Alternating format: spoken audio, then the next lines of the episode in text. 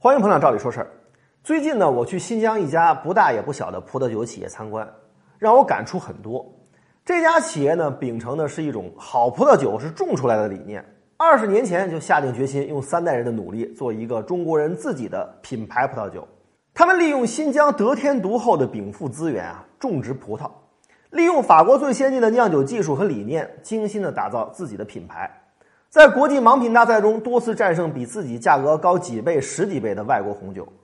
在赛场上，他们的葡萄酒和同等价位的进口红酒对标，从来没有输过。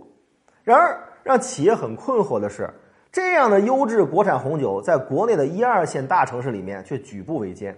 人们宁可高价购买那些进口的，在国外超市里只能卖一两个欧元的勾兑红酒，也不愿意去购买物美价廉的国产优质红酒。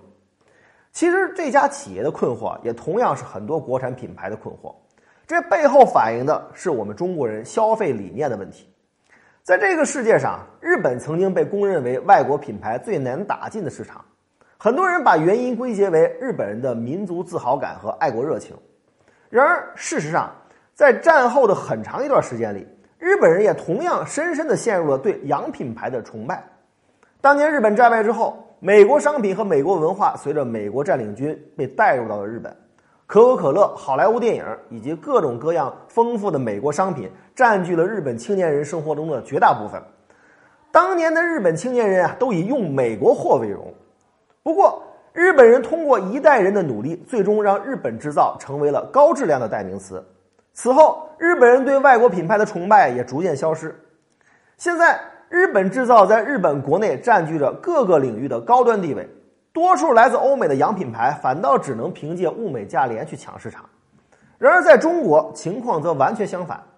在摩根士丹利的一篇报告中写道，在西方，人们购买外国品牌十分谨慎；而在中国，人们对名牌趋之若鹜，到处炫耀，好像在说：“看我是多么富有。”的确。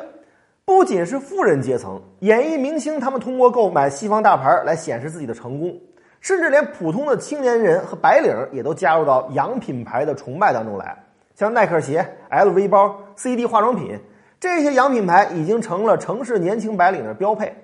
有些啊远不算富有的白领，为了这些外国品牌，不惜成为月光族、啃老族。在这种氛围下，很多本来质优价廉的国产品牌，也不得不想方设法把自己变身成洋品牌。